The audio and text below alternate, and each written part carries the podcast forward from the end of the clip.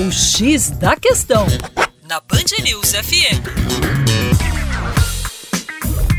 Salve, salve, ouvintes da Band News FM BH.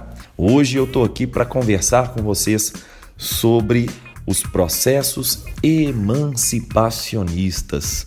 O que, que será que tem de tão importante nesses processos e que geram tanta repercussão na mídia? Vamos pensar essa ótica a partir da formação do estado do Kurdistão. Em setembro de 2017, mais especificamente no último domingo desse mesmo mês, uma série de fotografias foram veiculadas à mídia com várias pessoas levantando um dedo roxo para o céu. O roxo na ponta do dedo indicador, ao lado de grandes bandeiras listradas de verde, branco e vermelho, com um alegre sol amarelo em seu centro, era o maior sinal de orgulho para a população curda dentro do Iraque.